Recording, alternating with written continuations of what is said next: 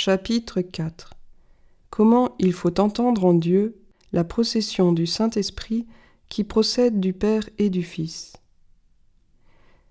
Il faut en outre considérer que toute connaissance entraîne une opération appétitive.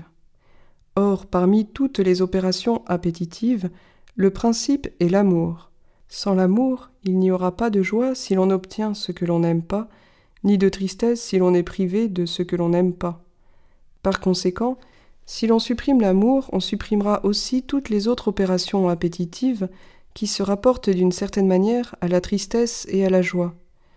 Aussi, puisque la connaissance en Dieu est absolument parfaite, il faut poser en lui un amour parfait, dans lequel a lieu un processus par l'opération appétitive, comme c'est aussi le cas dans le Verbe, par l'opération de l'intellect. Il faut cependant remarquer une différence entre l'opération intellectuelle et l'opération appétitive. En effet, l'opération intellectuelle, comme absolument toute opération cognitive en général, s'accomplit par le fait que les choses qui sont objets de connaissance existent d'une certaine manière dans celui qui connaît, les choses sensibles dans le sens et les choses intelligibles dans l'intellect. Mais l'opération appétitive s'accomplit selon un rapport ou mouvement de celui qui désire vers les choses qui sont objets de l'appétit. Or, les choses dont le principe du mouvement est caché reçoivent le nom d'esprit. C'est ainsi que les vents sont appelés esprits, parce que le principe de leur souffle n'est pas apparent. La respiration également, et le mouvement des canaux trachéens, procédant d'un principe intérieur et caché, reçoivent le nom d'esprit.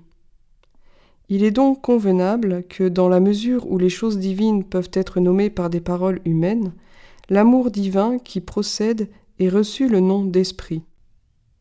Chez nous, pourtant, l'amour procède d'une double cause, parfois d'une nature corporelle ou matérielle, et l'amour alors est le plus souvent impur, troublant la pureté de notre âme.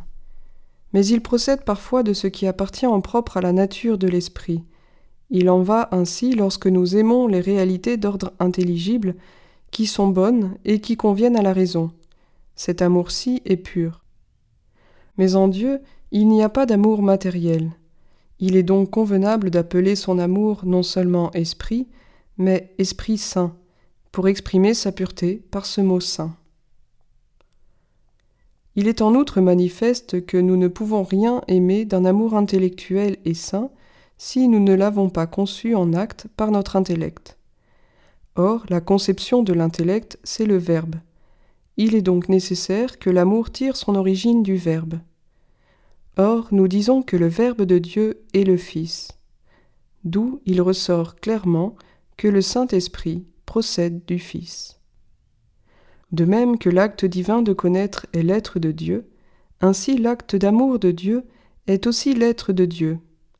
En outre, de même que Dieu connaît toujours en acte et se connaît soi-même en connaissant tout, ainsi il aime toujours en acte et il aime tout en aimant sa propre bonté. Donc, de même que le Fils de Dieu, qui est le Verbe de Dieu, est une réalité subsistant dans la nature divine, coéternelle au Père, parfait et unique, ainsi tout cela doit être pareillement confessé du Saint-Esprit.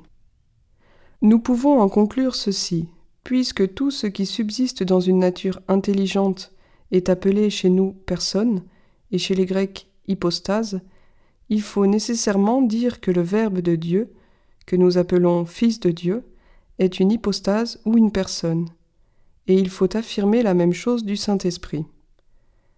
De plus, personne ne doute que Dieu le Père, de qui procèdent le Verbe et l'amour, soit une réalité qui subsiste, pouvant ainsi être appelé hypostase ou personne. De cette manière, il est convenable de poser en Dieu trois personnes, la personne du Père, la personne du Fils et la personne du Saint-Esprit. Toutefois, nous ne disons pas que ces trois hypostases ou personnes sont diverses selon l'essence, car, comme on l'a déjà dit plus haut, de même que l'acte divin de connaître et d'aimer est l'être de Dieu, ainsi, son Verbe et son amour sont l'essence même de Dieu. Tout ce qui est dit de Dieu de manière absolue est identique à l'essence de Dieu, car Dieu n'est pas grand ou puissant ou bon par accident, mais par son essence. C'est pourquoi nous ne disons pas que les trois personnes ou hypostases en Dieu sont distinctes par quelque chose d'absolu, mais par les seules relations qui proviennent de la procession du Verbe et de la procession de l'amour. Puisque nous appelons la procession du Verbe génération, et puisque de la génération proviennent les relations de paternité et de filiation, nous disons que la personne du Fils se distingue de la personne du Père par la paternité et la filiation exclusivement. Et nous leur attribuons toutes les autres choses de manière commune et sans différence. En effet, de même que nous disons que le Père est vrai Dieu, tout-puissant, éternel, et tout ce que nous lui attribuons de semblable, nous disons cela pareillement du Fils, et la même raison vaut pour le Saint-Esprit. Puisque le Père et le Fils et le Saint-Esprit ne se distinguent pas selon leur nature divine, mais par les seules relations, c'est donc de manière convenable que nous n'appelons pas les trois personnes trois dieux, mais nous confessons un seul Dieu vrai et parfait. Et si, parmi les hommes, trois personnes sont appelées trois hommes et non pas un seul homme, c'est parce que la nature humaine commune aux trois leur appartient différemment, suivant une division matérielle, ce qui n'a pas du tout lieu en Dieu. C'est pourquoi, puisqu'en trois hommes il y a trois humanités numériquement différentes, seule l'essence de l'humanité se trouve être commune en eux.